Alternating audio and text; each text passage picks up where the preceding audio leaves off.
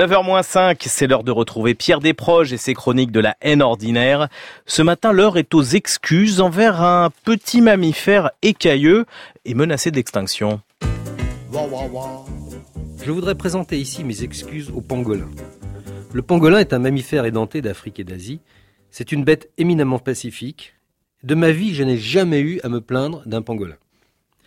Pourtant, dans un petit livre que j'ai publié il y a plus d'un an et dont je vous recommande vivement d'éviter la lecture, je m'étais permis de porter un jugement sans doute blessant et péjoratif, visant à discréditer l'image publique de ce paisible quadrupède. Repris par le tourbillon de la vie, mon travail, mes amours, ma santé préoccupante, puisqu'à 46 ans passés, je n'ai toujours pas de cancer, j'avais fini par oublier le pangolin. Or, mercredi dernier, l'un des prétendants de ma fille, il n'a pas fini de prétendre, ils ont 9 ans chacun. L'un des prétendants de ma fille, donc, est entré furibard dans mon bureau, le livre en question à la main. Euh, dis donc, t'es vraiment salaud avec les pangolins. Après lui avoir fait remarquer que ce n'était pas là le ton convenable pour s'attirer les grâces d'un beau-père potentiel, je finis par lui accorder un bref entretien sur celui de mes genoux où n'était pas le chat. Tu serais un pangolin, ça m'étonnerait vraiment que ça te fasse rigoler, tu vois. Il me montrait du doigt le passage incriminé. Le pangolin mesure un mètre, sa femelle s'appelle la pangoline, elle ne donne le jour qu'à un seul petit à la fois qui s'appelle Toto. Le pangolin ressemble à un artichaut à l'envers prolongé d'une queue à la vue de laquelle on se prend à penser que le ridicule ne tue plus. Je reconnais que j'ai tapé fort. Le mot ridicule est un peu dur, c'est ça qui te gêne. Ah non, ça c'est rien, c'est Toto. C'est Toto. Toto, c'est complètement idiot pour un pangolin. Mais toi, en fait, qu'est-ce que tu connais, toi, des pangolins? Eh ben, nous, quand, j'étais en vacances en Côte d'Ivoire, ben, on avait un pangolin. Et il est mort sous un camion. J'avais, lâché sa laisse. Il voulait pas se promener en laisse.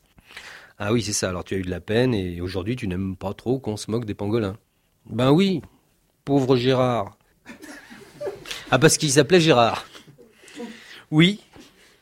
Dis donc, dans tes conneries pour la radio le mercredi, tu devrais parler des pangolins pour que les enfants qui ont lu ton livre, ils voient bien que c'était pour de rire. Je me sentis assez flatté à l'idée que ma mauvaise image de marque dans son école lui était pénible. Alors bon, rectificatif. Le pangolin. Le pangolin, du malais pangoling, qui signifie à peu près pangolin, est un mammifère édenté d'Afrique et d'Asie qui se nourrit de fourmis et de termites. Il mesure un mètre. Son corps est couvert d'écailles très très belles. Il ne ressemble pas du tout à un artichaut. Sa queue s'arrête juste bien quand il faut, c'est formidable. Quand il a faim, le pangolin a un truc que même dans la jungle, aucun fauve il est même pas cap, tellement qu'il aurait les boules. D'abord, il trouve une fourmilière grâce à son flair super. Après, il en trouve toutes ses écailles, très très belles. À ce moment-là, le pangolin réfléchit très fort avec sa concentration et une petite goutte sucrée comme du miel se met à suinter sous chaque écaille. Et alors, toutes les fourmis, des milliers, des millions de fourmis se jettent dessus.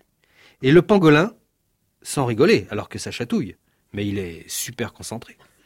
Le pangolin attend que les fourmis soient arrivées et clac, il referme toutes les écailles. Après, il sort de la fourmilière, il va dans un coin tranquille, il rouvre ses écailles, il se secoue très fort, et les fourmis tombent autour.